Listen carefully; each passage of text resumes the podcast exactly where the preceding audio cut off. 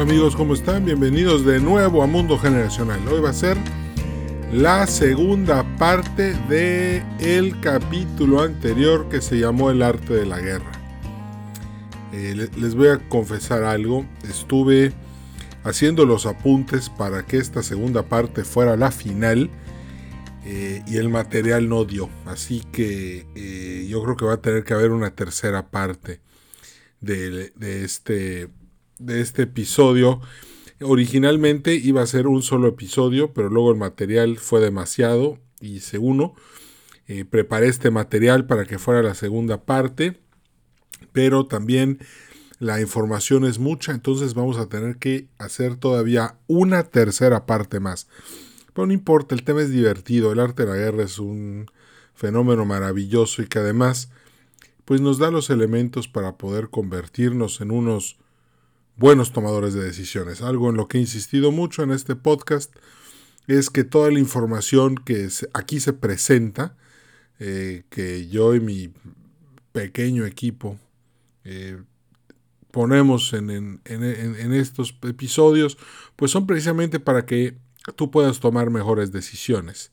Y además te ponemos pues el ámbito generacional, que ese, es el, la parte central de este tema. O violarte la guerra, pues te va a servir mucho porque vas a poder aprender, vas a, si eres millennial, pues vas a poder entender mejor cómo toman decisiones generaciones mayores o cómo se tomaron generaciones en el, eh, decisiones en el pasado y también cómo ahorita pues la gente está enfrentando varias crisis y a veces la gente no sabe qué hacer. Bueno, si estudias el arte de la guerra vas a tener un poco más de idea de cómo hacerlo. Entonces, recordando lo que vimos en el primer episodio, fue conócete a ti mismo, conoce a tu enemigo y toma una buena decisión. Sin embargo, pues es la punta del iceberg, hay muchísimos elementos. De hecho, profundizamos mucho en el episodio anterior en el uso de la de los chismes, de la fama, de, lo que la gente piensa de ti para poder usarlo a tu favor. Pero hoy, hoy vamos a analizar uno de los casos más increíbles del arte de la guerra. Y tiene que ver con... Esto ocurre, por cierto, en julio. Eh, esto ocurrió el 4 de julio de 1976, pero todo empezó, eh, todo ocurre eh, muy rápido. Fíjense, ese día, el 4 de julio de 1976, era el 200 aniversario de la independencia de Estados Unidos. Y eso no es todo. Ese día también se produjo uno de los rescates más heroicos, brillantes y, bien hechos de la historia. Pero aquí hay, un, aquí hay un factor muy importante, que es el tiempo. ¿Por qué? Ahorita vamos a ver por qué. No sé si han visto, pero los que juegan ajedrez juegan ajedrez con un reloj. Y ese reloj es para que no pienses demasiado. Ese reloj te obliga a tomar decisiones rápido. Muchas veces las circunstancias son como el reloj del ajedrez. Te, obligan a tomar decisiones rápido. Y no tienes tiempo a veces para pensar demasiado las cosas y aún así tienes que ser, tienes que tomar la mejor de todas las opciones que tu equipo de inteligencia te presenta. Bueno, el 27 de junio de 1976, un avión de Air France, un Airbus 300, despegó de Tel Aviv rumbo a París con escala en Atenas. Sin embargo, una vez en Atenas, cuatro terroristas de la Organización para la Liberación de Palestina, que ojo, no, esta organización no funcionaba con un eje central, Sabemos que Wadi Haddad fue el que planeó la operación, pero entendemos también que Yasser Arafat trató de intervenir y no lo dejaron. Entonces, eh, aguas, es ¿cómo, están cómo funcionan las células terroristas, pues es un poco complicado. Curiosamente, aquí habían dos alemanes y dos palestinos. Esos alemanes representaban a la OLP, a la a, la Organización para Liberar Palestina y también pertenecían a una célula revolucionaria este, que se llamaba el Che Guevara. Pues ya nada más con eso vemos que ya empezaron mal. El Che, pues, es una figura patética. Este, siempre lo he dicho que es este, una figura nefasta. De, es muy triste ver que la juventud latinoamericana lo admire. Pues, pues ese tipo de admirable no tiene nada. Su, teoría militar, el foquismo, pues, malísima, nunca ha funcionado. Y el tipo era un, una persona psicópata. O sea, era un doctor que juró cuidar la vida humana y se dedicaba a fusilar gente y fusilaba y disfrutaba el matar gente. Si eres gay o eres lesbiana eh, o perteneces a cualquiera de, de, de, las a cualquier cosa que esté representada por el movimiento LGBT, no lleves figuras del Che Guevara a tus manifestaciones. ¿Por qué? Porque cuando el Che Guevara sabía que alguien era gay, lo ponía a marchar, lo ridiculizaba y luego lo mataba. Entonces el Che Guevara no puede ir, o sea, no, por favor, es equivocado. Bueno, el avión lo secuestran, el avión se lo llevan a Libia, ahí aterriza, carga gasolina otra vez, despega y aterriza en la ciudad de Entebbe, Uganda. Este está, es una ciudad, es una, Uganda está al norte del lago Kampala, en el mero centro de África. En 1976 estaba gobernado por un monstruo, un genocida del siglo XX, Idi Amin Dada, un, cuate que eh, originalmente eh, perteneció a, algunas, al ejército británico, era muy buleado por los británicos, eh, pero se hizo amigo de un escocés, se llevaba bien con, con los escoceses y siempre le tuvo mucho respeto a, Escocia. De hecho, él decía que él iba a ser el, él, él, se proclamó rey de Escocia en alguna ocasión ya, típico de lo que le pasa a todos los, todos los elementos que llegan al gobierno y se pierden en el poder y no le entienden y empiezan a hacer idioteces y empiezan a arruinarlo todo. Bueno, Idi Amin es un genocida. Entonces imagínense, imagínate que eres pasajero del vuelo 139 de Air France piloteado por el capitán Michael Bacus, Bacus, perdón, Bacus, Michael Bacus, el capitán Bacus, y de repente pues acabas en Entebbe y estás este, secuestrado. Habían muchas personas en el avión, 289 aproximadamente, era un vuelo que iba completamente lleno. Y de repente, eh, ahora vamos a ponernos en la silla del que tiene que tomar las decisiones. Imagínate que tú eres el que toma decisiones en Israel. Tú sabes que de repente, conforme el tiempo va pasando, los palestinos liberan absolutamente a los palestinos y los alemanes, ¿eh? porque aquí había una célula comunista alemana, la RAF. Entonces, la, imagínate que tú tienes un escenario en el que tienes a 100 personas de tu país secuestradas en Entebbe, Uganda, y te están pidiendo la liberalización de 53 terroristas, de los más peligrosos que hay en el mundo, y los tienes que liberar para que entonces te, te devuelvan a tus 100 ciudadanos secuestrados. Bueno, de entrada Israel tiene una política de no negociar con terroristas. Y acuérdense que en Múnich, en las Olimpiadas de Múnich, un comando de terroristas mató a los deportistas de Israel. Entonces, eh, aquí ya habían casos en los 70 muy severos de terrorismo y de asesinatos de personas inocentes. Aquí vamos a tocar otro tema. Los 70 es una etapa de un despertar. Eh, es un, despertar se da por la, por la, por la, por la ideología de los jóvenes que retan al sistema. Las instituciones están en su máximo poder, pero al mismo tiempo son atacadas por los jóvenes. Por eso los despertares son épocas muy violentas. En México el 68, el, el jueves de Corpus, todos los movimientos de guerrilla. Bueno, eso no fue exclusivo en México. Fue en todo el mundo y fueron los jóvenes que salían a, a, a hacerse relevantes, a darse a decir estoy aquí, ese es mi lugar y, quiero hacer las cosas de esta manera.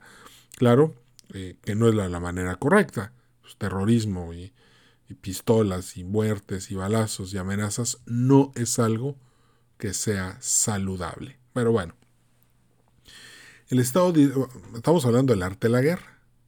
Entonces, primero dijimos, te tienes que conocer a ti mismo. Bueno, entonces, en ese momento tú sabes lo que tiene el poder militar israelí, que es la negociación fuerte, y la negociación blanda, podemos decir que son los diplomáticos, que son los que tienen que salir a, negociar. Por ejemplo, eh, llamaron a Gerald Ford y le pidieron que por favor intercediera por, con, con el presidente de Egipto para que no recibiera a los terroristas, y así fue. Por eso el avión terminó en, en Uganda. Conoces que tu, bueno, Israel tiene una, eh, comandos brillantes, ¿no? De hecho, eh, dos de las unidades que van a participar en el rescate son la Sayeret Metkal ¿ah? y la Brigada Golani. Dos, dos, de las más brillantes este, divisiones en el ejército. Tú sabes que tienes excelentes comandos, pero aquí viene el problema. ¿Cómo le haces para transportar a tus comandos hasta Entebbe rescatar, al, rescatar a todos y regresarse. Primero que nada hay un problema de logística. La gasolina no te va a dar, los aviones no tienen tanta autonomía. Dos, llegas, bajas, entras con tus comandos al aeropuerto y qué pasa si un terrorista revienta una granada en, medio de donde está toda la gente eh, secuestrada pues obviamente en ese momento la operación ya fracasó, porque una granada puede matar a varias decenas de personas, sobre todo si están aglomeradas. Entonces aquí viene lo interesante. Todas estas dudas, en ese momento Isaac Rabin era el primer ministro de, Israel, entonces tenía que tomar muchas decisiones. Imagínate, esta es la parte más difícil de ser un hombre de Estado tomar decisiones y aceptar las consecuencias. Hay una escena de la serie Roma muy muy buena. Cuando Pompeyo recibe de un esclavo un comunicado y el esclavo está hincado en el mar, en la playa, y tiene la frente puesta en el suelo. Y Pompeyo pues es el líder del Senado de la República Romana y le dice algo eh, muy interesante al esclavo. Le dice, dichoso tu esclavo que no tienes que tomar decisiones. Pobre de mí que tengo que tomar todas estas decisiones y que si algo, algo sale mal, lo voy a pagar con mi vida. Fuertes declaraciones. Ese es el poder. El poder es tomar decisiones y enfrentarte a las consecuencias de ello. Por eso es importante saber el arte de la guerra. Entonces imagínate que eres Isaac Rabin y tienes a un... Fíjense, todos los familiares de las personas que estaban secuestradas fueron a ver al primer ministro y le dijeron, nos vale, suelta a todos los terroristas que te pidan, pero tráenos a todas las, tráenos a nuestra familia, tráenos a nuestros familiares con vida. Pero por otro lado, Inglaterra, Francia, Estados Unidos decían, no, no puedes negociar con terroristas. Y por otro lado, soltar a esos 53 terroristas hubiera y pagar los 5 millones de dólares que pedían por el rescate, simplemente todo eso eventualmente se iba a voltear contra el Estado de Israel porque eran enemigos de Israel. Entonces decían, cada vez que negociamos salimos perdiendo. Y es aquí donde empiezan los generales a planear una operación para rescatar a los renes. Les voy a recomendar, el, documental está en YouTube, está buenísimo. La película de Irving Kirchner también buenísima, mi favorita de todas las películas del tema. Irving Kirchner, por cierto, también hizo El Imperio contraataca. Entonces, imagínense este, la, emoción que le pone a, la, película. Muy, muy padre. Dave Prowse, eh, siempre dijo que Irving Kirchner fue el director con el que mejor trabajó y ahí a David Prowse le tocó ser Darth Vader en este en el Imperio contraataca. Que en paz descanse Dave Prowse. Bueno, ¿qué tienes que hacer? Imagínate lo siguiente. tienes dos opciones. Una, soltar a los terroristas. Y ya, y te los devuelven a los pasajeros si te cumplen la palabra y no te piden otra cosa después. Ese es un escenario.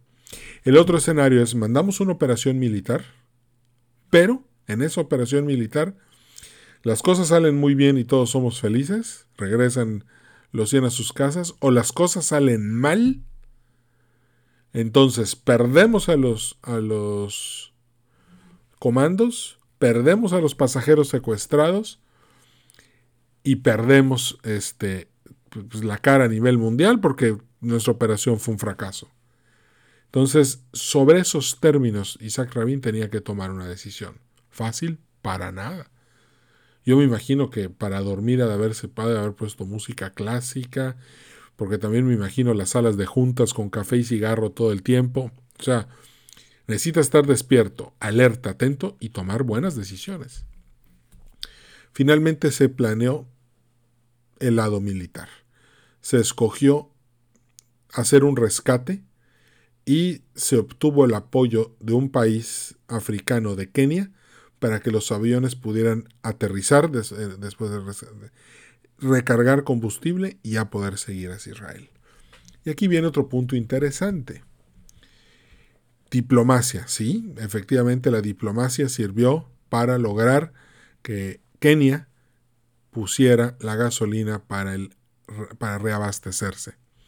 Ahora vamos a analizar los detalles de la operación.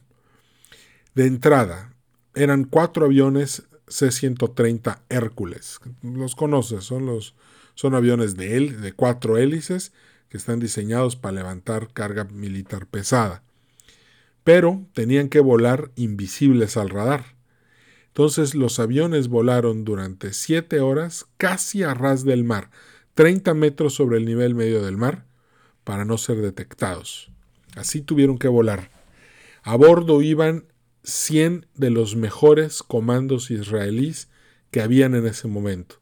Una de las instrucciones de los generales fue que agarraran a los soldados con mejor puntería. ¿Por qué? Porque si tenías que disparar entre civiles, más valía que tuvieras una puntería finísima, porque si no tenías esa puntería em, para poner la bala justo donde ponías el ojo, entonces podías confundirte y matar civiles. Entonces empieza la planeación. Quedamos que el arte de la guerra es conócete bien tú. Check. Conoce bien a tu enemigo. No check. ¿Cómo le haces para saber cómo es un, un aeropuerto que está en el centro de África, en el que ya no tienes embajadores, consulados, no tienes nada?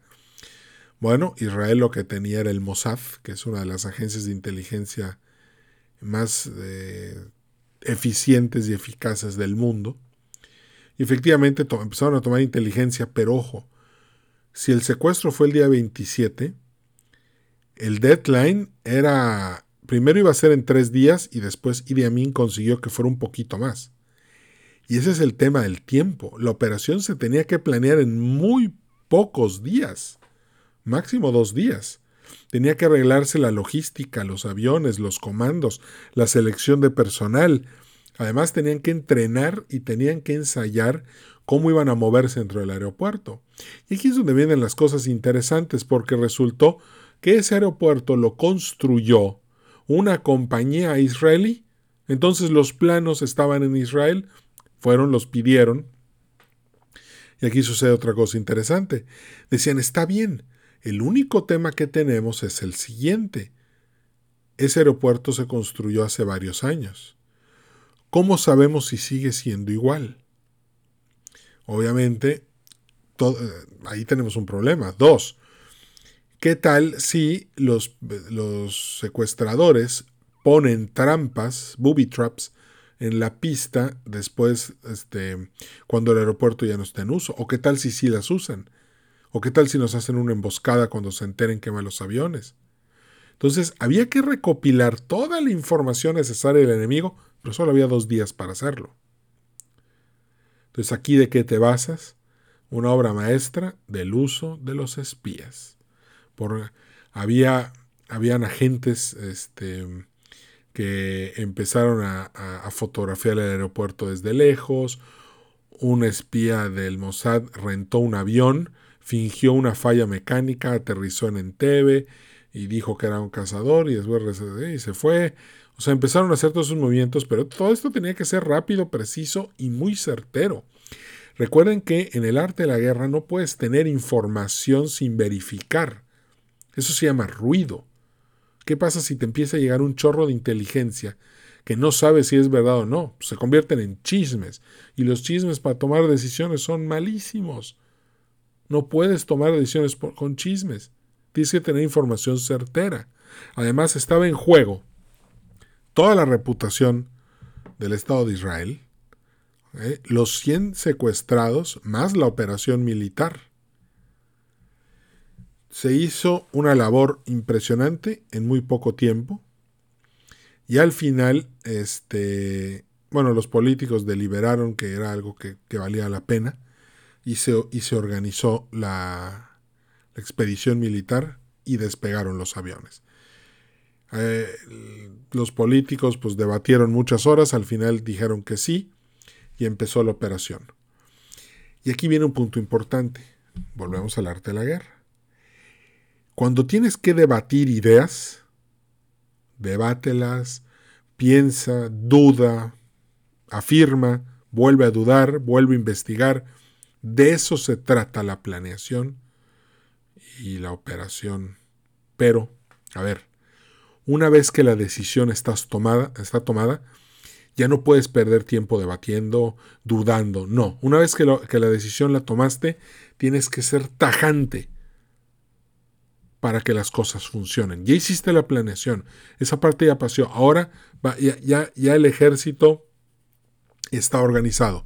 ¿Ok? Ahora ya la operación está. Ahora hay que dirigirla. Y para dirigirla tiene que ser de una manera eh, fulminante. Más aún porque la idea. Fíjense, aquí viene otra parte muy interesante del arte de la guerra: la sorpresa. En el ajedrez decimos que el que ataca pierde tiempo avanzando o invierte tiempo avanzando, mientras que el, que defiende invierte su tiempo solidificando su posición. Y muchas veces eso trabaja en contra del atacante.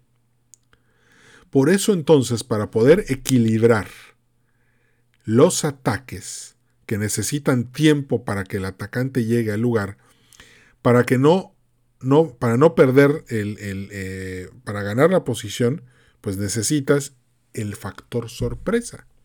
Porque si atacas sin factor sorpresa, el enemigo va a estar feliz esperándote. Ve, si un día pueden, chequen el caso de la operación en la Segunda Guerra Mundial, cuántas veces los rusos tuvieron los planes de ataque alemanes y los alemanes nomás ya no ganaban. La superbatalla de Kursk en 1943 no se ganó porque los planes los tenían los rusos. Excelente labor de inteligencia de los rusos. Por eso los nazis no pudieron ganar esa, esa, esa, batalla. En esa batalla se, se, estrenaron los elefantes, que son unos tanques pesados gigantes con un cañón de 88 milímetros que podía destruir cualquier cosa. Pero no fue suficiente. Bueno. Entonces, ¿cómo compensas esa inversión como atacante, esa inversión de tiempo? Con el factor sorpresa. Y esta operación, si algo necesitaba, era ser una sorpresa total. Dos, tres minutos que se perdieran de sorpresa, era un fracaso la operación. Tenía que ser muy, muy... La sorpresa tenía que ser total. Tenía que sorprenderse tanto los atacantes, eh, los secuestrados como los terroristas. Tenían que, tenían que agarrarlos con la guardia muy baja para que no pudieran disparar y hacerle daño a las personas. ¿Qué fue lo que se hizo? Se rentó una limusina en Israel, la pintaron de negro, se, pusieron dos camionetas de, guardias y fingieron, fingieron que esta limusina era la, limusina de Idi Amin Dada, del presidente de Uganda. Entonces, eso lo hicieron, de hecho, pusieron una persona dentro disfrazada como Idi Amin, al chofer de Idi Amin y dos camiones atrás de personas vestidas como los soldados ugandeses, que por cierto su uniforme es muy similar al de los británicos, precisamente porque la cultura militar de Uganda la habían dejado ahí el ejército británico cuando Uganda era este, parte de, sus colonias. Entonces, ¿qué, ¿qué pasó? Llega, fíjense, todo eso era para poder llegar a la terminal y que los comandos pudieran matar con pistolas silenciadoras a los terroristas y a los guardias de las plumas. Y fíjense cómo toda la planeación se puede ir abajo en un segundo. Por eso me encanta el arte de la guerra. Cuando llega, llega la limusina negra y la bajan del avión, son Hércules, ¿verdad? uno de los guardias pero ya de los guardias de la, del, ejército de Uganda, que, por, que estaban ayudando a los secuestradores, ve la limusina negra y dice, ah caray, pero se supone que Idi Amin acaba de comprarse una blanca, esa no es la de Idi Amin. Con ese pensamiento de ese guardia, todo se pudo venir abajo. Pero dudó. Y dijo, no, tal vez sí sea. Detiene, detiene la limusina este, levemente para revisar si sí o si no, y los comandos ya tenían listas las pistolas y ¡pac! se lo echaron. Eran pistolas con, silenciadores. Sin embargo, otro detalle, fallaron en los tiros.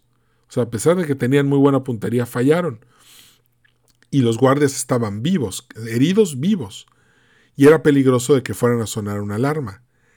Entonces un soldado que no tenía arma con silenciador tuvo que disparar y el ruido tuvo que escucharse, se oyeron los disparos. Eso cortó el tiempo de, de, de sorpresa. Ahí se acabó. Pero también, por otro lado, eran los que estaban de base en Entebbe, los secuestradores y el ejército de Uganda, dudaban, decían, no, no creemos que fuera posible organizar un rescate, sería algo muy loco. Sin embargo, eh, en ese momento, otra vez la duda de los secuestradores y los ugandeses le permitieron a una unidad comandada por Johnny Netanyahu, el hermano del primer ministro eh, eh, de Israel actualmente, llegar a la terminal y rápidamente eliminar a los terroristas. Después el problema se convirtió en que el ejército de Uganda que cuidaba el aeropuerto, pues luego, luego empezó a, organizarse para contraatacar. Y llegaron dos camiones llenos de soldados ugandeses a, presentar batalla. Sin embargo, en la planeación de la operación se contaba con, un, ah, fíjense, con jeeps que tenían un cañón este, montado para que esos jeeps pudieran, como un jeep artillado, para que pudiera disparar balas poderosas, fuertes, causar explosiones y de esa manera repeler cualquier contraataque de infantería. Y efectivamente, eh, si no llegaban, pues no pasaba nada, pero llegaron. Y obviamente, como, como nada más había una entrada y los, el ejército israelí tenía los planos del aeropuerto que ellos mismos habían construido, pues obviamente dispararon, supieron que era la entrada norte por la cual iban a llegar los refuerzos y cuando los refuerzos llegaban ya los estaban esperando y obviamente reventaron los dos camiones llenos de soldados ugandeses. Y por otro lado, había un detalle, cuando analizan el aeropuerto, se dan cuenta que la Fuerza Aérea de Uganda, que utilizaba aviones MiX-17, que no tenían misiles, pero sí tenían cañones de 30 milímetros. Entonces, esos MiGs eran un peligro. ¿Por qué? Porque ¿qué pasaba? Los Hércules no tienen eh, ningún tipo de armamento y no había escolta. Entonces, cuando los Hércules despegaran, obviamente iban a llegar los MiGs, iban a despegar, iban a tumbar los aviones en el aire.